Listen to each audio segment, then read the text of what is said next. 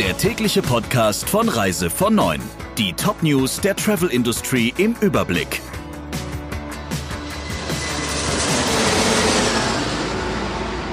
Mit Friederike Breyer, schönen guten Morgen. Der Reiseveranstalter TUI und die Hotelkette Rio haben Konzepte vorgelegt, wie der Hotelneustart gestaltet werden soll. Mitarbeiter werden entsprechend geschult. Es soll intensive Desinfektions- und Reinigungsmaßnahmen in Zimmern und öffentlichen Bereichen geben. Zudem sind Sicherheitsabstände und weniger Besucher in den Hotelrestaurants vorgesehen. Tische werden mit einem Mindestabstand von anderthalb Metern aufgestellt und dadurch die Zahl von Gästen im Restaurant begrenzt. TUI hat zur Wiedereröffnung der Hotels einen Zehn-Punkte-Plan erarbeitet. Er beinhaltet unter anderem, dass Urlauber über die Website des Hotels oder über ihr Smartphone online einchecken können. Laut TUI sollen außerdem Speisen und Getränke vorrangig von Mitarbeitern serviert werden. Selbstbedienungsangebote wie Buffets würden weniger eingesetzt, hieß es. Das handhabt die Hotelkette Rio anders. Das Unternehmen will die Buffets beibehalten. Sie würden von den Gästen sehr geschätzt. Es soll aber Sicherheitsmaßnahmen geben, damit nicht alle Gäste zum Essen gleichzeitig kommen. Zudem muss jeder Gast bei der Selbstbedienung Handschuhe und Mundschutz tragen.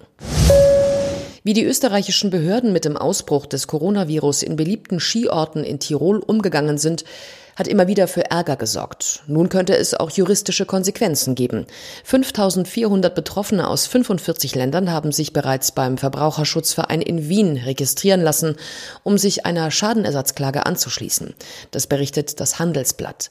Tiroler Skiorte wie Ischgl und St. Anton hatten als Virenschleudern weltweit Schlagzeilen gemacht, nachdem dort die Après-Skibars noch geöffnet hatten, obwohl Infektionen längst bekannt waren. Laut Bericht sind 25 Skitouristen infolge einer Corona-Infektion gestorben. Die Sammelklage der Verbraucherschützer soll mit Hilfe von Prozessfinanzierern im Herbst eingereicht werden. Dabei gehe es um eine Schadenersatzsumme von mindestens 5 Millionen Euro, hieß es. Der Tourismussektor ist mit am stärksten vom Jobabbau betroffen. Das zeigt die Konjunkturumfrage des IFO-Instituts.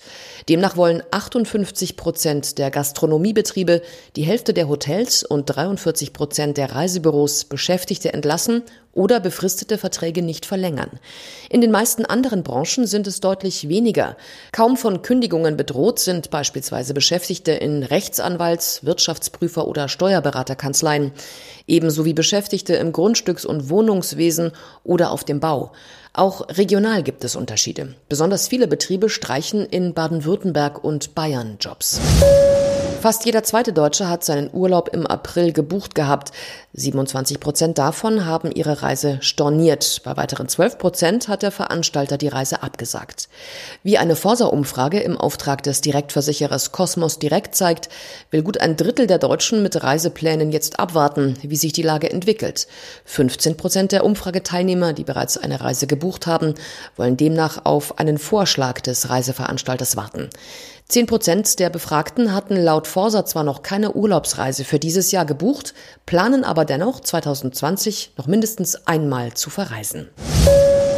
Der Bundesverband der Tourismuswirtschaft, kurz BTW, hat eine Aktion ins Leben gerufen, die Vorfreude auf zurückkehrende Reisefreiheit wecken und die Branche beleben soll. Der Slogan heißt Hashtag Ich freue mich auf. Die Initiative soll sowohl bei Unternehmen als auch bei Reiselustigen Mut und Zuversicht verbreiten. Dabei sollen nicht nur die Menschen zu Hause zu Wort kommen, sondern auch die Gastgeber, Hoteliers, Piloten und Restaurantbesitzer, die sich auf ihre Gäste freuen. Alle Unternehmen der Reiseindustrie sind aufgerufen, Motto, Logo und Bildmotive der Aktion in ihre eigene Kommunikation einzubauen.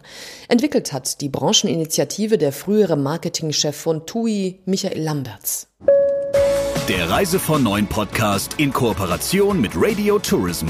Mehr News aus der Travel Industry finden Sie auf reisevon und in unserem täglichen kostenlosen Newsletter.